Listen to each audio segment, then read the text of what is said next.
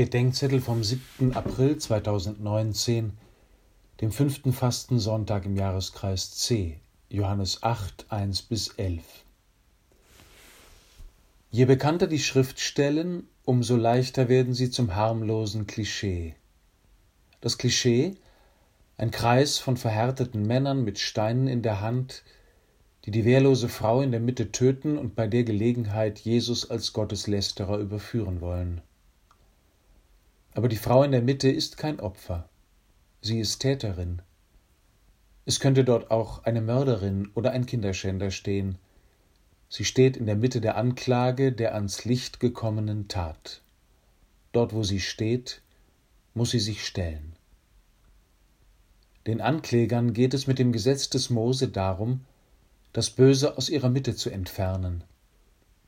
Aber die Sünde der Frau verstellt ihren Blick auf die ihre.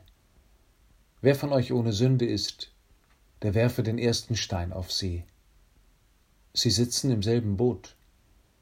Der Lügner unterscheidet sich vom Kinderschänder erheblich, aber eben doch auch nur graduell. Als sie alle gegangen sind, steht die Frau noch immer in der Mitte. Was für eine Mitte ist das, wenn keiner mehr um sie steht?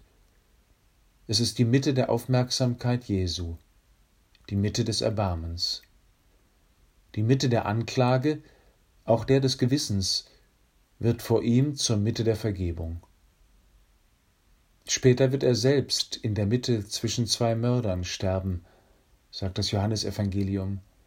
Er selbst geht in die Mitte, um den Ort der Anklage und der Schande zu einem Ort des Erbarmens zu machen. Wären die Ankläger doch nicht weggegangen, hätten sie sich zu der Frau in der Mitte gestellt, hätten sie mit ihr neu beginnen können.